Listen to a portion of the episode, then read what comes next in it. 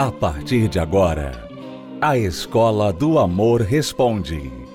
Apresentação: Renato e Cristiane Cardoso.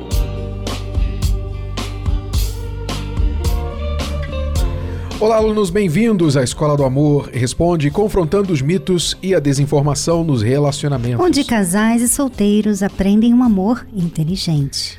Eu quero responder a pergunta de uma aluna aqui que vai ilustrar muito bem um tema que nós abordamos no nosso livro Namoro Blindado, que é o tema de subir o Everest com uma geladeira nas costas. Você vai entender o que significa isso. Subir o Everest não é para qualquer um muito menos com uma geladeira nas costas. Mas é isso que muita gente, né, usando uma analogia, tenta fazer no mundo dos relacionamentos. Elas tentam o que já é difícil, dificultando ainda mais o desafio. Vamos aqui à pergunta da Liliane. Namoro há um ano e um mês. Tenho 43 anos e ele 35. Primeira geladeira. Vai anotando aí. Primeira geladeira que ela está carregando nas costas.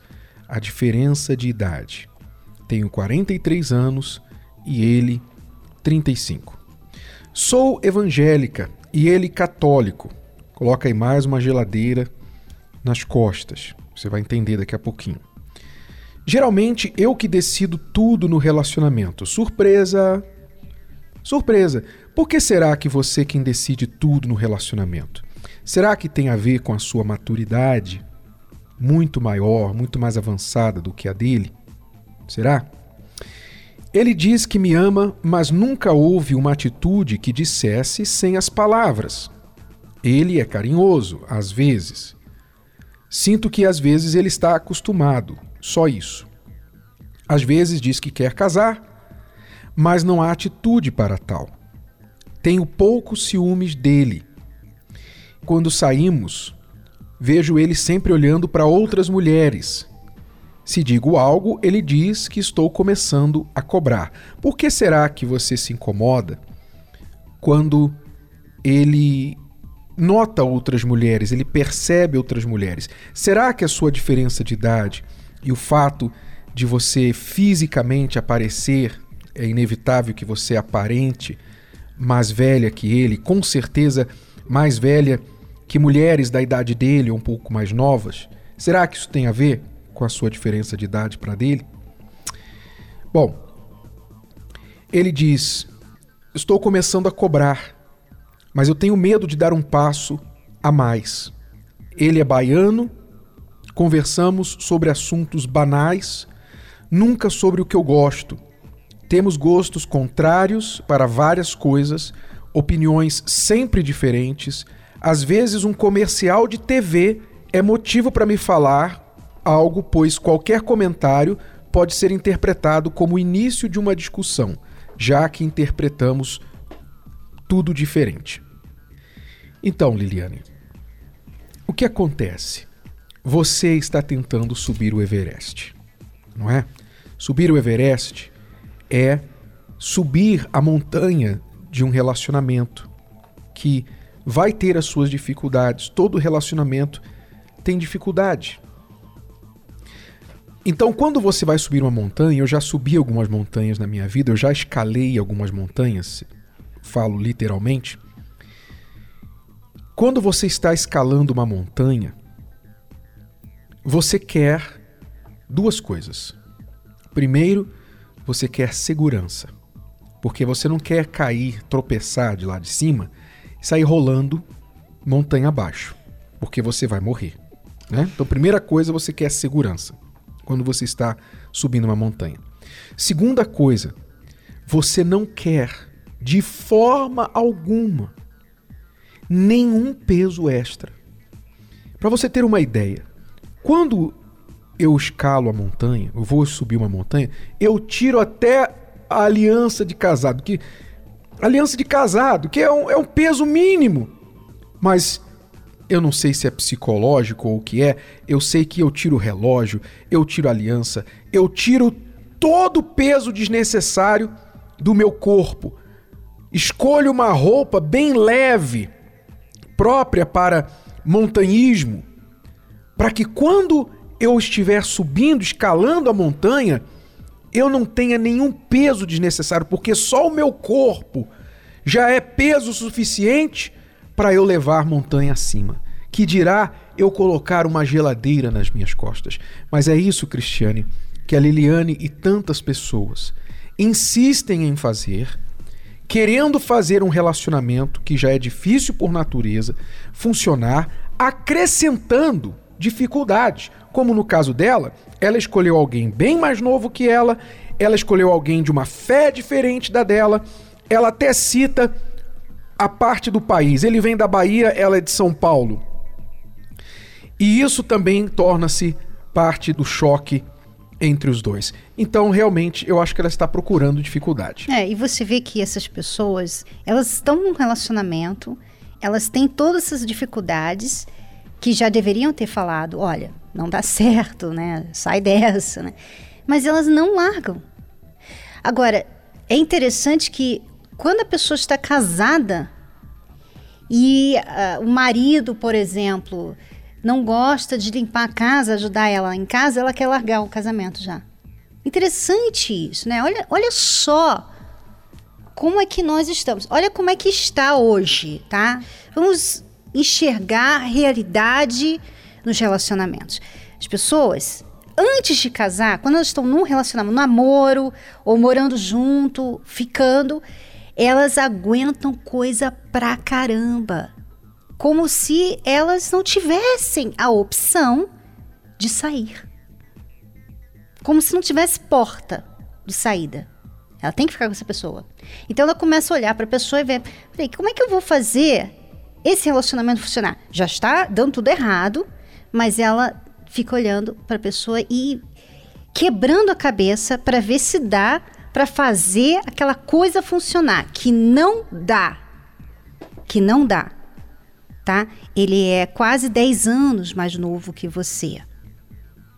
Então, isso já deveria ser o bastante para você ver, né, reconhecer que, puxa, não dá para eu andar junto, né? Não dá para eu caminhar junto com uma pessoa que não tem a mesma maturidade, a mesma mente, é mentalidade, julgo desigual, né? É o que a Bíblia chama de julgo desigual. O que, que é julgo? Julgo é aquele aparelho que se coloca no pescoço dos bois. No passado, quando ia se arar a terra, colocava-se o jugo no pescoço dos animais. E os animais iam emparelhados lado a lado para puxar o arado, que ia rasgando a terra, para arar a terra. Ora, quando você ia colocar o jugo em dois ou mais animais, você tinha que necessariamente procurar animais compatíveis, de preferência do mesmo tamanho, de idade parecida, porque a força ia ser parecida, força compatível, porque se você colocasse um jugo num boi novo e um outro jugo do lado desse boi novo, um boi velho, o que, que ia acontecer? O boi novo ia sair arrancando na frente, o boi velho, mais cansado, não ia acompanhar o passo, ia fazer uma bagunça naquele trabalho.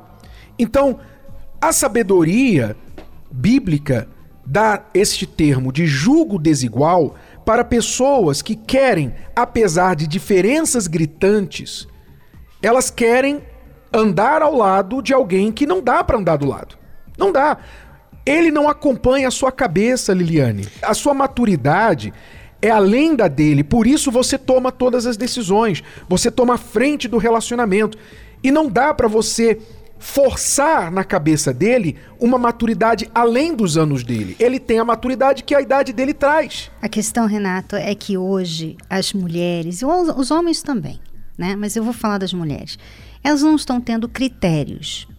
Então, hoje nós vivemos numa sociedade que vai pelo que sente. Então, elas estão sentindo uma atração por uma pessoa, não interessa se ela é mais nova, se ela é mais velha, se ela, se ela não tem nada a ver, se ela não tem a fé dela, não interessa nada disso. Isso aí é irrelevante, porque o que elas dão valor é o que elas sentem. Esse é o critério que as pessoas vivem hoje. Esse, é nesse critério que as pessoas estão começando famílias. É o que eu sinto. Ah, eu sinto, então eu vou ficar com essa pessoa, vou engravidar dele, vou ter um filho com ele, vou fazer uma família com ele. Não interessa se ele é fiel, sabe?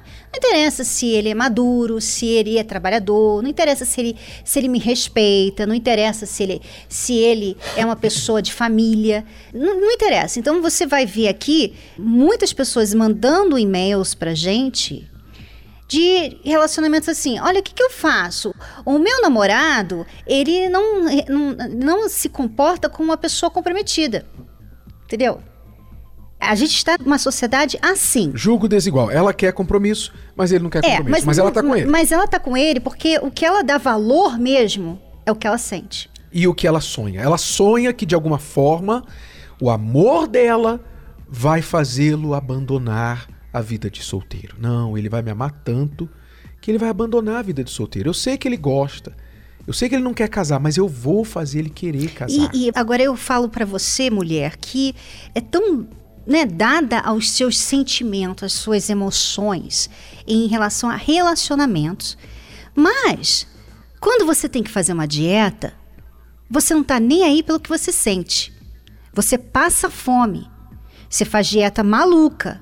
Você vai lá na dermatologista e você faz botox que dói pra caramba, imagino, né? Porque eu nunca fiz.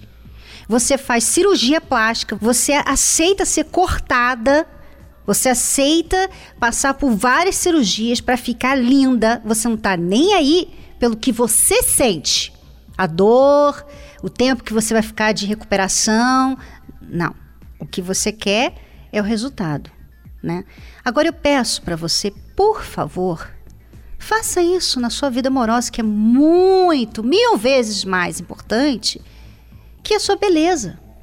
Porque essa beleza aí, linda, maravilhosa, jovem, sabe, corpão, essa beleza aí, ela vai acabar. Não tem jeito, não tem jeito. Você pode continuar indo para cirurgia todo ano, ela vai acabar. Um dia ela vai acabar, porque você está envelhecendo.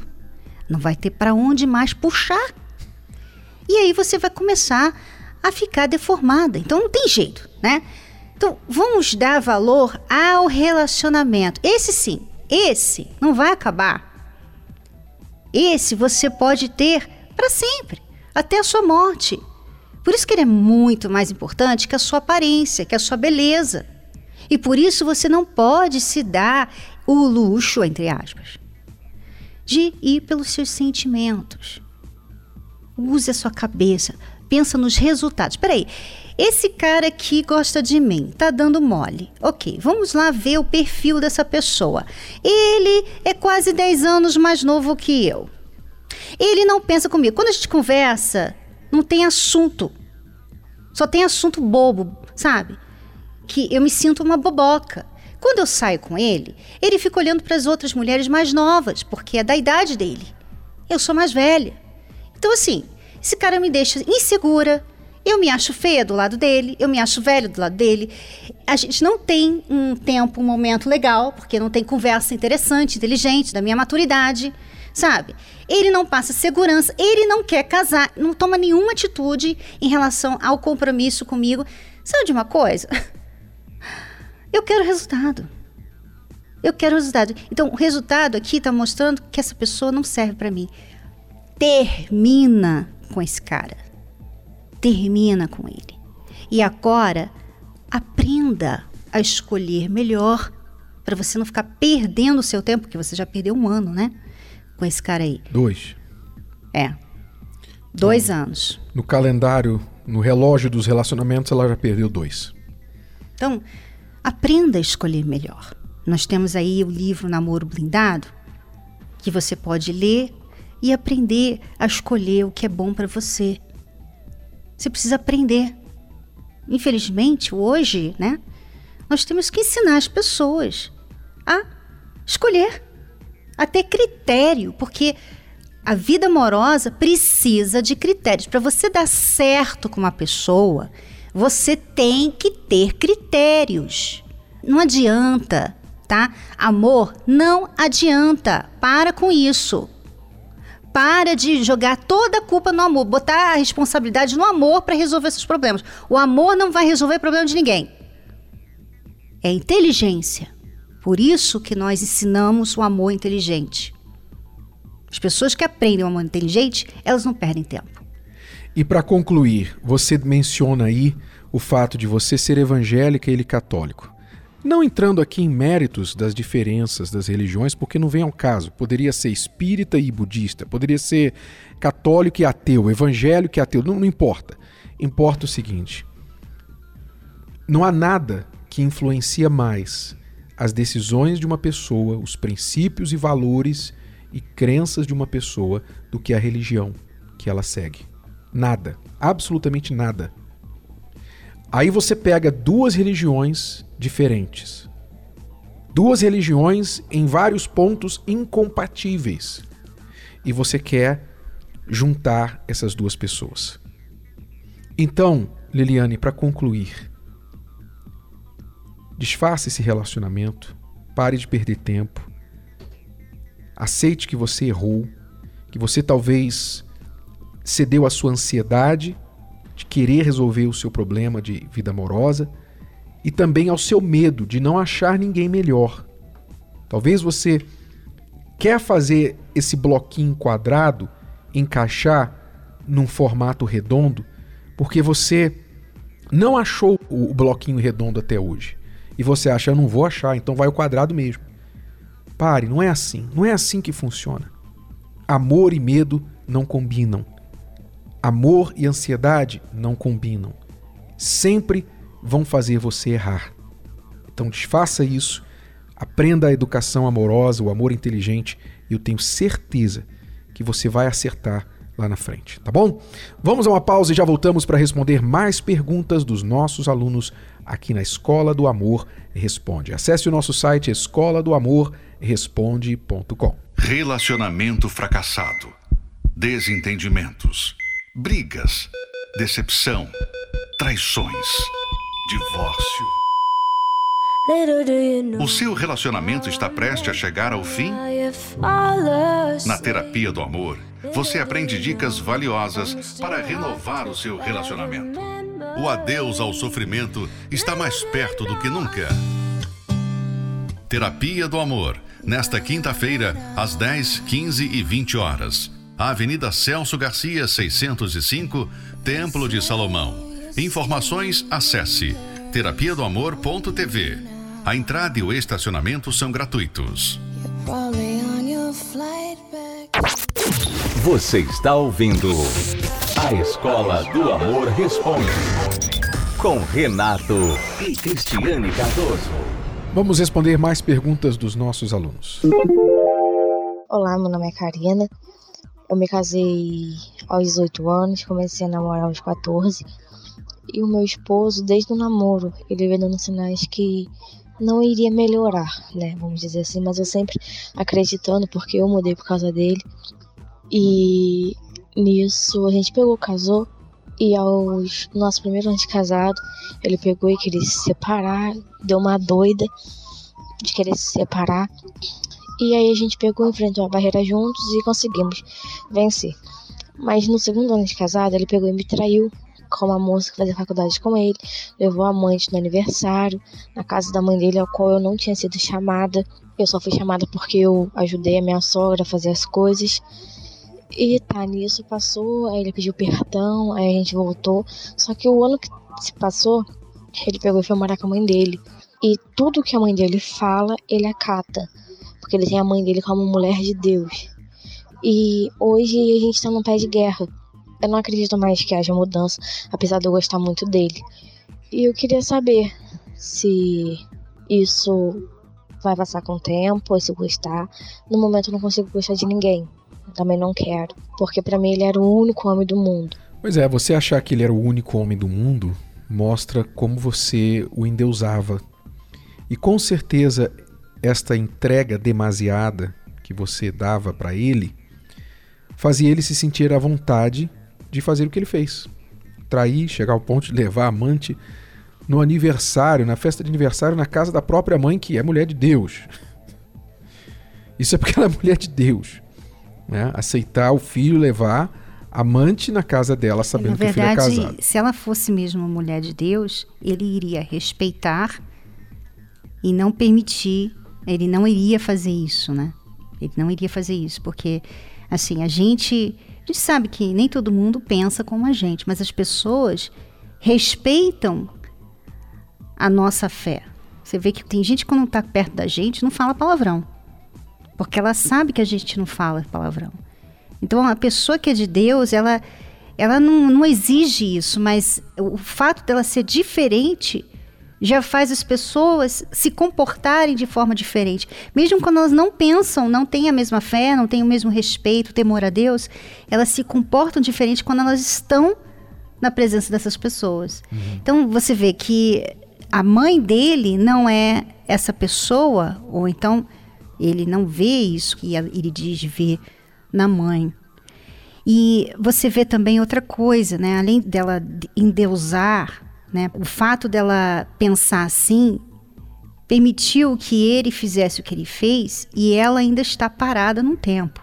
Então, ele, primeiro ano de casado, duvidou de vocês, né? Quase desistiu do casamento. Vocês ficaram. Segundo ano de casado, ele já foi te trair.